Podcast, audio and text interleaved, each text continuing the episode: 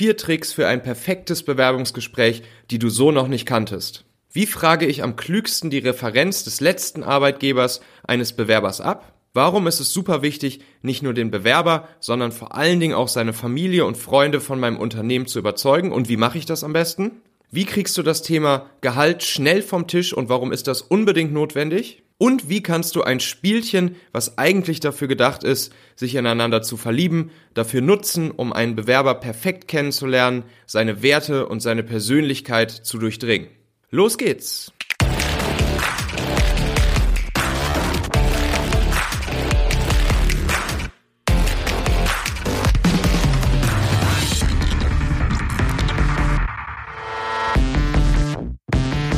Herzlich willkommen bei Folge 26 des Talente Podcast. Die besten Mitarbeiter finden, führen und im Unternehmen halten. Wenn du diese Folge mit Kollegen oder Bekannten teilen möchtest, kannst du dafür ganz einfach den Link 26.talente.co benutzen. Ja, vier Tricks für ein perfektes Bewerbungsgespräch. Wir haben also ein paar Bewerber auf dem Tisch liegen und jetzt wollen wir herausfinden, wer ist der eine richtige Mitarbeiter, den wir einstellen sollten. Die vier Tricks, die ich mitgebracht habe, sind allesamt etwas unkonventionell und stehen so wahrscheinlich in keinem Ratgeberbuch für Recruiting drin. Aber ich habe diese ähm, Tricks auch selbst erst über die letzten Jahre irgendwo aufgeschnappt, meistens von anderen Gründern oder anderen Managern oder Teamleads. Und ich muss sagen, mir haben sie in meinen Bewerbungsgesprächen, die ich über die letzten Jahre so geführt habe, dann auch sehr weitergeholfen, insbesondere wenn es darum geht, wirklich ähm, aus den Kandidaten die Persönlichkeit, den Charakter ähm, herauszukitzeln und die Leute besser kennenzulernen.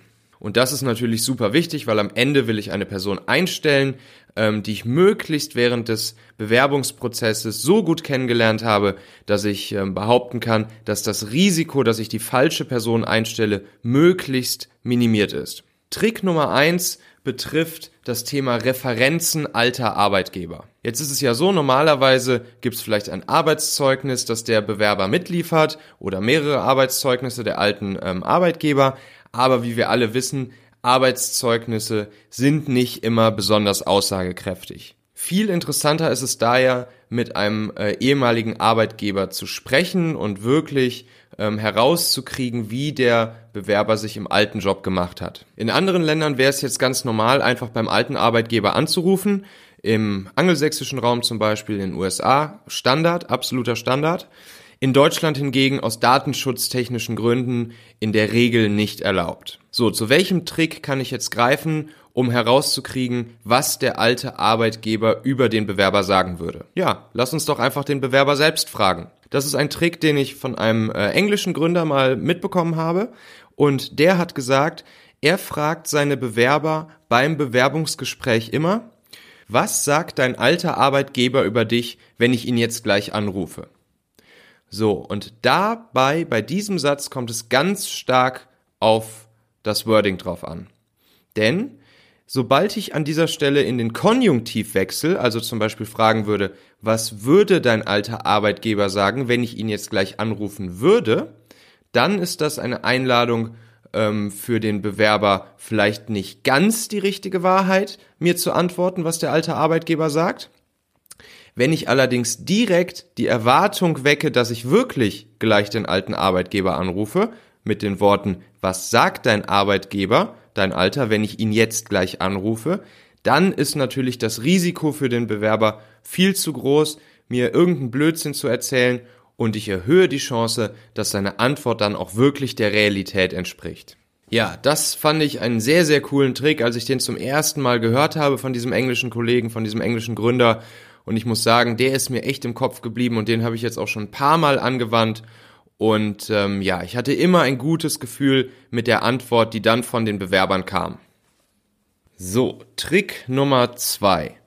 Trick Nummer zwei ist einer, den ich in New York bekommen habe, und zwar von dem, ähm, ich glaube, es war der Head of People oder Head of ähm, HR äh, von Foursquare. Das war damals im Foursquare Office und äh, da hat er diesen super wichtigen Tipp mir mit auf den Weg gegeben, den ich auch seitdem nicht mehr vergessen habe. und ich immer wieder festgestellt habe, wie unendlich viel Wahrheit darin steckt. Denn dieser Kollege von Foursquare, der hat gesagt, bei Bewerbern, die du gerne haben möchtest, ähm, da ist es eigentlich noch viel wichtiger, dass du nicht nur den Bewerber von deinem Unternehmen überzeugst, sondern vor allen Dingen auch seine Familie und seine Freunde. Denn natürlich wird der Bewerber nach dem Bewerbungsgespräch, nach dem Bewerbungsverfahren, ähm, nach vielleicht ähm, einem Testtag oder sonst irgendeinem Prozess, mh, den ihr implementiert habt, nach Hause gehen und mit seiner Familie und seinen Freunden über das Erlebte sprechen und sie natürlich konsultieren, ob er den Jobwechsel machen soll, ob er zu deinem Unternehmen gehen soll oder nicht. So, und das ist genau der Moment, den du unter Kontrolle haben solltest. Denn wenn jetzt in diesem Moment der Bewerber kein Handwerkszeug an der Hand hat, um Familie und Freunden dein Unternehmen perfekt pitchen zu können, dann wird's richtig schwierig. Aber das Gute ist, du hast es in der Hand und du kannst es kontrollieren und du kannst dem Bewerber Handwerkszeug mitgeben. Wir haben das zum Beispiel dann damals bei uns, nachdem wir diesen Tipp bekommen hatten von dem äh, Foursquare-Kollegen, haben es dann so gemacht, dass wir ähm, nach einem Bewerbungsgespräch mit einem Kandidaten, auf den wir Bock hatten, wo wir äh, wussten, okay, den wollen wir haben, und der auch schon bei uns alle ähm, Test-Challenges durchlaufen hatte und das Team kennengelernt hat und das Team auch gesagt hat, jawohl, wir wollen denjenigen einstellen. Dann haben wir ähm, ihn natürlich angerufen und ihm die frohe Kunde äh, übermittelt. Aber gleichzeitig haben wir dann auch eine E-Mail hinterhergeschickt, wo wir natürlich nochmal alle Konditionen aufgelistet haben, die wir demjenigen äh, bieten, also inklusive Gehalt und all den Benefits, die es noch äh, zum Gehalt dazu gibt, wie ähm, ÖPNV-Ticket natürlich zum Beispiel oder Noise-Canceling-Kopfhörer oder bei uns früher gab es im Büro immer äh, Birkenstock, Hausschuhe für jeden, äh, Office-Sport etc. pp. Aber vor allen Dingen haben wir ihm auch zwei Dinge mit an die Hand gegeben, die wir auch mit in diese E-Mail äh, reingeschrieben haben. Und zwar stand dann da so drin, dass ähm, einerseits eine Präsentation angehängt, angehängt ist an die E-Mail. Also das war dann einfach eine vielleicht drei, vier, fünf seitige kurze Pitch-Präsentation zu unserem Unternehmen und ein Link zu einem YouTube-Video, welches äh, auch die ähm, Stimmung und den Arbeitsalltag und das Team und das Unternehmen und unser Produkt in einer ziemlich coolen Art und Weise in einem einminütigen YouTube-Video darstellt. Und dann stand eben in der E-Mail dazu noch der kurze Satz. Anbei findest du eine kurze Präsentation, äh, die du so gerne Family und Friends zeigen kannst, wenn du mit ihnen über deine Entscheidung sprichst. Und hier gibt's dann übrigens auch noch das äh, Video, welches du natürlich auch sehr gerne deinen, deiner Familie und deinen Freunden zeigen kannst, wenn du sozusagen mit denen darüber sprichst, ob du jetzt den Job wechseln sollst und zu uns kommen möchtest oder nicht. Und das ist dann natürlich eine schöne Win-Win-Win-Situation für alle Beteiligten. Du hast es in der Hand, wie der Kandidat Family and Friends dein Unternehmen präsentiert. Der Kandidat hat etwas an der Hand, das er präsentieren kann. Und die Angehörigen und Freunde vom Kandidaten haben ein gutes Gefühl bei der neuen Firma und dem neuen Team, in das der Kandidat wechseln möchte. Ja, Trick Nummer drei oder in diesem Fall wahrscheinlich besser Erkenntnis Nummer drei ist, das Thema Gehalt und Geld muss so schnell wie möglich vom Tisch sein beim Bewerbungsgespräch und während des Bewerbungsprozesses. Warum ist das so? Für den Bewerber sowie auch für dich als Unternehmen ist das Thema des Gehalts immer besonders delikat und irgendwie mit einem komischen Gefühl verbunden.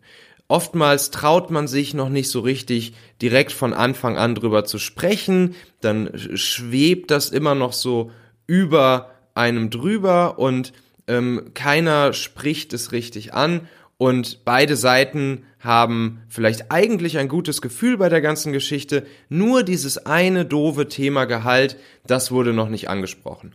Und das darf so nicht sein.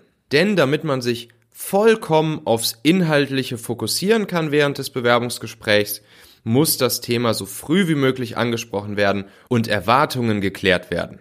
Diese Weisheit habe ich auch von einem ähm, Hamburger Unternehmer hier mal gehört, mit dem ich mich über dieses Thema unterhalten habe.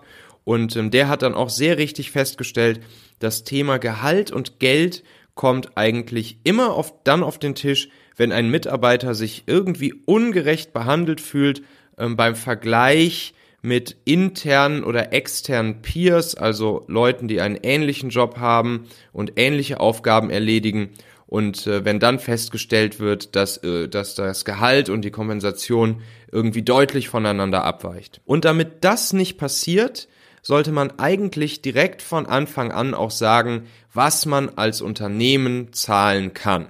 Ähm, und da kann man den Betrag direkt auf den Tisch legen und sagen, ich als Unternehmen kann für das, wofür ich dich hier einstellen möchte, dir folgendes Gehalt bieten. Punkt. Und das ist auch etwas, was ich über die, die letzten Jahre sehr stark erstmal gelernt habe. Als ich meine, meine Firma neu gegründet hatte und die ersten Bewerbungsgespräche geführt hatte, habe ich genau diesen Fehler gemacht, das Thema Gehalt erstmal noch so ein bisschen vor sich herschieben und dann vor allen Dingen anzufangen, über das Gehalt zu feilschen. Also wenn jetzt dann der Bewerber zum Beispiel einen ersten Betrag aufgerufen hat, dann habe ich gesagt, ah ja, okay, da äh, muss ich jetzt nochmal drüber nachdenken und bin dann irgendwie mit einem Angebot zurückgekommen, was darunter lag, äh, eigentlich nur mit dem Ziel, dann so ein bisschen zu verhandeln und sich dann irgendwie in der Mitte zu treffen. Und mit der Zeit haben meine Mitgründer und ich dann festgestellt, das ist kompletter Blödsinn. Lieber von Anfang an direkt einen klaren Betrag nennen, eine klare Erwartung auf den Tisch legen und damit können dann auch alle arbeiten. Und entweder der Bewerber fühlt sich wohl damit und nimmt ein solches Angebot dann an, oder es liegt eben weit unter seinen Erwartungen und dann nützt es auch nichts, überhaupt noch weiter zu sprechen. Aber am Ende, wenn dieses Thema vom Tisch ist und frühestmöglich geklärt ist und nicht in irgendwelchen komischen Falschereien endet, dann geht's damit allen besser und man kann sich wirklich komplett darauf fokussieren, über die inhaltlichen, sachlichen Dinge des Jobs und der Position und des Bewerbers zu reden. Ja, und dann habe ich noch einen letzten äh, Schmankerl-Trick für euch. Ähm, und da geht es darum, den, den Charakter und die Persönlichkeit eines Kandidaten während des Bewerbungsgesprächs oder des Bewerbungsverfahrens möglichst gut herauszukitzeln und herauszubekommen. Denn am Ende will ich natürlich einen Mitarbeiter einstellen, einen Kandidaten auswählen, der möglichst meine Werte beziehungsweise die Werte meines Unternehmens teilt, der sich gut ins Team einfügen wird und der einen positiven Beitrag ähm, zur Produktivität des Unternehmens leisten wird, zum Team Spirit leisten wird und der mir auch lange erhalten bleibt im Unternehmen. So, und da gibt es eine Studie von einem gewissen Arthur Aaron und diese Studie ist schon von 1997 und heißt The Experimental Generation of Interpersonal Closeness. Und daraus äh, entstanden sind 36 Fragen, von denen ihr vielleicht schon mal gehört habt. Im Deutschen sind die Fragen auch bekannt als die 36 Fragen, um sich zu verlieben. Es war nämlich damals in der Studie so, dass dieser Arthur Aaron äh, Paare zusammengebracht hat, die sich vorher nicht kannten und zusammen hat er sie sich dann gegenseitig 36 Fragen beantworten lassen, die nach und nach immer intimer wurden. Und der Effekt der ganzen Geschichte war, dass diese Paare sich dann jeweils, also diese zwei Leute, sich dann super gut kennengelernt haben innerhalb nur von einer Stunde und ganz schnell einschätzen konnten, ob der Mensch, der ihnen da gegenüber sitzt, ein Mensch ist, ähm, ja, der ihre Werte teilt, seine Persönlichkeit eine ähnliche ist und in den man sich vielleicht sogar verlieben kann. Und ihr wisst, ich ähm, benutze ja diese Metapher des, äh, des Verliebens und des Flirtens ähm, relativ häufig auch hier in dem Zusammenhang, einen ähm, Kandidaten, einen Bewerber ähm, herauszufiltern und dann einzustellen. Es geht dabei natürlich nicht um wirkliches Verlieben im klassischen Sinne, aber ich finde ja, dass äh, sozusagen Techniken und Mechaniken, die beim Verlieben und beim Flirten funktionieren, auch sehr gut anwendbar sind im übertragenen Sinne auf das Recruiting von Mitarbeitern. Und ich habe jetzt da mal so ein paar Fragen herausgesucht aus diesen 36 Stück, die sich zum Beispiel bei ähm, einem Vorstellungsgespräch sehr gut eignen könnten, diese dort auch zu stellen. Natürlich sind bei diesen 36 Fragen auch sehr intime Fragen dabei, die man jetzt bei einem Vorstellungsgespräch nicht unbedingt stellen sollte, aber es gibt auch welche, die durchaus ähm, okay sind zu stellen und insbesondere, wenn man die dann vielleicht auch nicht nur aufs Privatleben bezieht, sondern eher aufs berufliche Leben und die berufliche Vergangenheit der Person. Also Frage Nummer eins wäre zum Beispiel, wenn du unter allen Menschen auf der Welt wählen könntest, wen würdest du gerne zum Essen einladen? So, das ist natürlich spannend, da die Antwort eines möglichen Kandidaten zu hören. Und ähm, ja, daran kann man wahrscheinlich auch schon seinen, seinen Charakter, seine Persönlichkeit, seine Einstellung zum Leben etwas besser feststellen. Eine andere Frage wäre, würdest du gerne berühmt sein? Wenn ja, in welchem Bereich?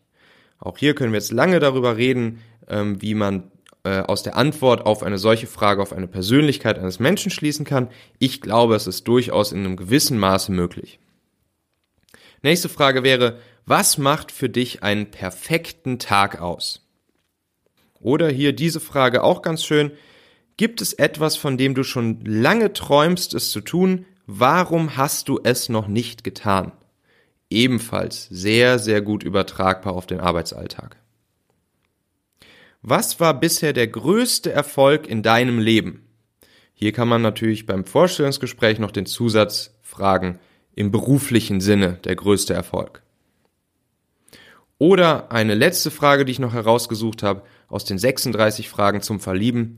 Was ist deine liebste Erinnerung? Auch hier könnte man sagen, deine liebste Erinnerung in deinem letzten Job.